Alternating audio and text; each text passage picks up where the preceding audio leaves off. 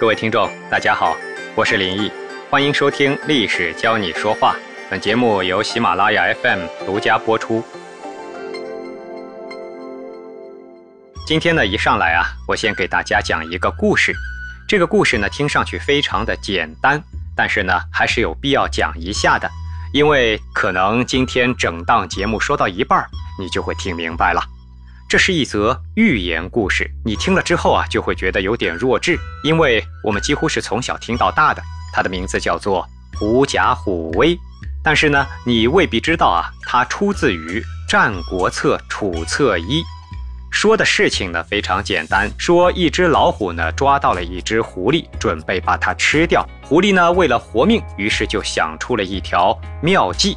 当然了，这个妙计啊，一定是通过一些歪门邪道给想出来的。狐狸说自己是天帝派来管理百兽的主，老虎呢当然是不相信了。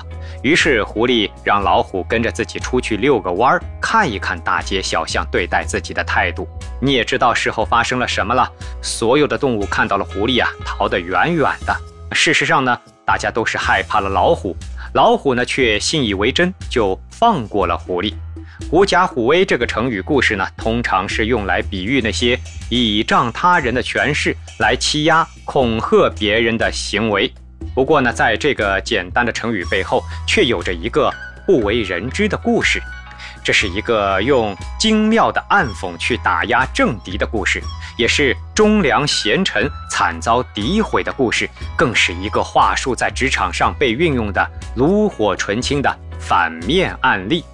好了，说了那么多，接下去让我们直奔主题。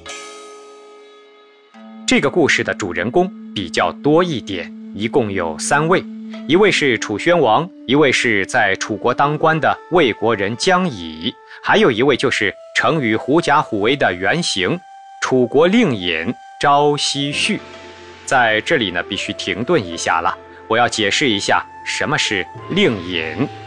所谓令尹呢，就是我国历史上一个特别常见的官职，但是在不同的时期，它所代表的职位完全不一样。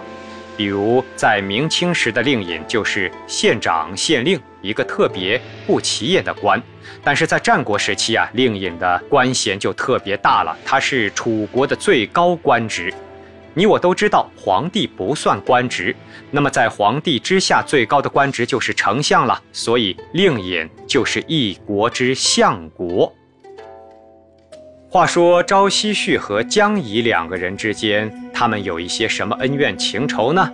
我们很难去考证。不过这两个人之间一直不太对付。只是在《战国策·楚策一》里，姜乙曾经那么不经意地提过一嘴，说楚国在攻打魏国都城大梁的时候，朝夕旭呢居然拿了魏国不少宝贝，哎，属于贪污，被姜乙看到了，可能从此啊就对他心生仇恨。这样看来哈，江乙好像是一个特别正直的人，而朝夕旭呢正好相反。不过听了下面这段史料。估计大家都会跟我一样，对姜乙的这段说辞打上一个大大的问号。反正不管两个人之前发生过什么，姜乙成为了朝夕旭的铁杆黑粉，从此以后开始了在楚宣王面前对他无休无止的暗中嘲讽。一开始，楚宣王呢准备任命朝夕旭为令尹。江乙知道了这件事之后，就开始打小算盘了，准备在背地里进言。他怎么跟楚宣王说的呢？特别有意思，他没有直接说朝夕旭的坏话。通常哈说人坏话，你不能直接说，得想着法子绕着弯儿说。江乙就是这么做的。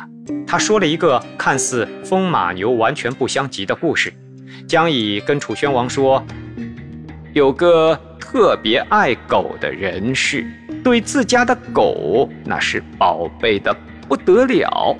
一天，这狗向水井里撒尿，污染了大家的水源。邻居看见了，就准备去向狗主人告状。可没想到，这狗却把邻居挡在门口，还咬人。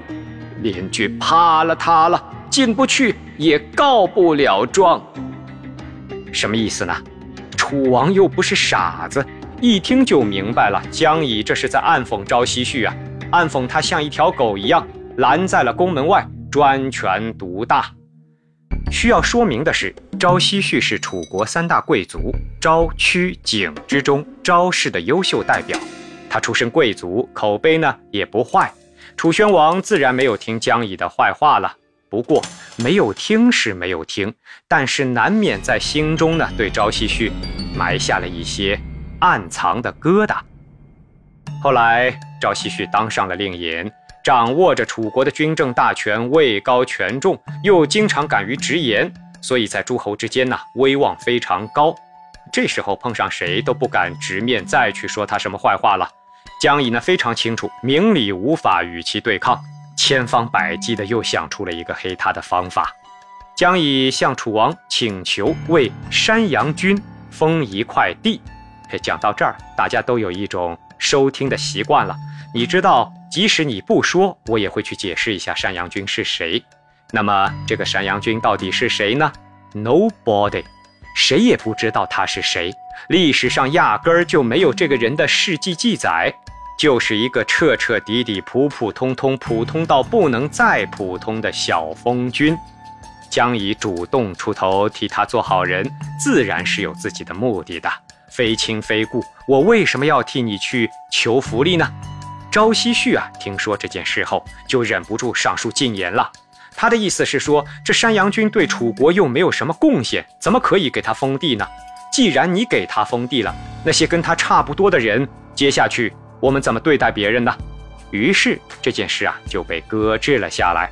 好嘛，这昭奚绪啊得罪人喽，立马收获政敌一名，而姜乙呢，空手套白狼。动动嘴皮子，就得到了一位与他同仇敌忾，可以一起说朝夕旭坏话的同党。可想而知啊，天长日久，楚王对朝夕旭的看法渐渐有了一些微妙的变化。无巧不成书，就在这个时候发生了一件大事。根据西汉刘向的《兴许杂事》中记载，秦欲伐楚。秦王想了个打仗的由头，派使者去楚国，要求看他们的国宝。你别小看就那么一种观瞻，它背后啊有着极强的政治目的。如果给看，说明楚国怂了，可以打；如果不给看呢，正好又有借口，也可以打。楚宣王一想就发愁，于是就问大臣了。我的那些宝贝，什么和氏璧呀、宝珠啥的，到底给不给秦国使者看呢？大臣们也没辙啊！您别问我们啊，我们也没有办法。楚宣王想来想去，那么还能问谁呢？于是又找到了昭奚绪。昭奚绪一听，一口答应，给看，我来安排。于是昭奚旭安排了一个特别大的阵仗。带着秦国使者来到了一个高台上，四周呢全是楚国的高官。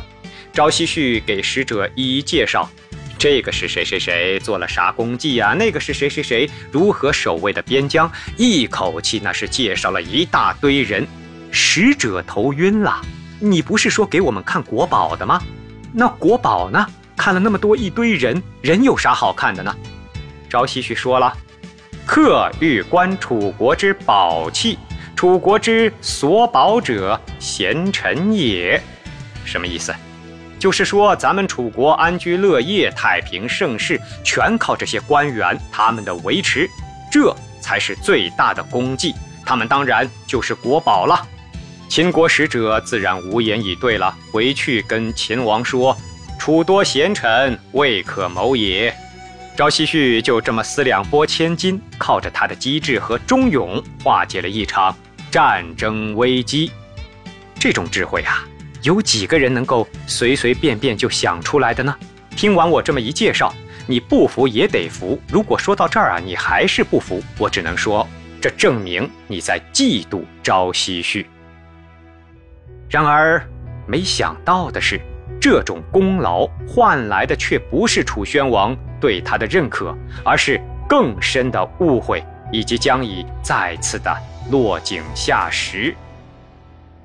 再后来，楚宣王天天听着不知道哪里来的传闻，忍不住有一天问群臣了：“听说这北边那些诸侯都很忌惮朝夕旭啊，有没有这回事啊？群臣面面相觑，不知道该如何回答。这种捕风捉影的事，你说让我们怎么说呢？江乙这时候又跳了出来，继续用他那套话术说了一个看似风马牛不相及的故事。没错，这个时候江乙讲的就是这个狐假虎威的预言。到了最后啊，江乙还补充道：“虎不知兽为己。”而走也，以为为虎也。今王之地方五千里，带甲百万，而专属之于朝夕绪，故北方之谓朝夕绪也。其实魏王之甲兵也，有百兽之谓虎也。意思是说，老虎不知道别人怕的是他自己，还以为真是怕了狐狸呢。如今大王，你拥有五千里的国土，百万披甲的士兵，还不是被朝夕旭拿去嘚瑟了？北方诸侯看上去是怕朝夕旭，实际上啊是怕您，就像怕了那只老虎一样。跳过一大段，我们来说说朝夕旭的结局。在这儿呢，卖个关子，你先猜猜看，朝夕旭最后怎么样了？好，一秒过后，我来告诉你。朝夕绪的结局啊，在历史上根本就没有记载，也就是说，我们无法查证他最后到底怎么样了。但可以想象的是，江以这几次潜移默化的暗讽，给他带来了多大的政治危机。所以，乃至于到了今天，让人口口相传、流传千年的，不是朝夕绪他本人，却是以他为原型的那个成语“狐假虎威”。可以说，朝夕绪是真真切切的当了一回历史上最冤最冤的狐狸。那么，我们也得反思一下了：为什么江乙的这个小故事有这么大的杀伤力呢？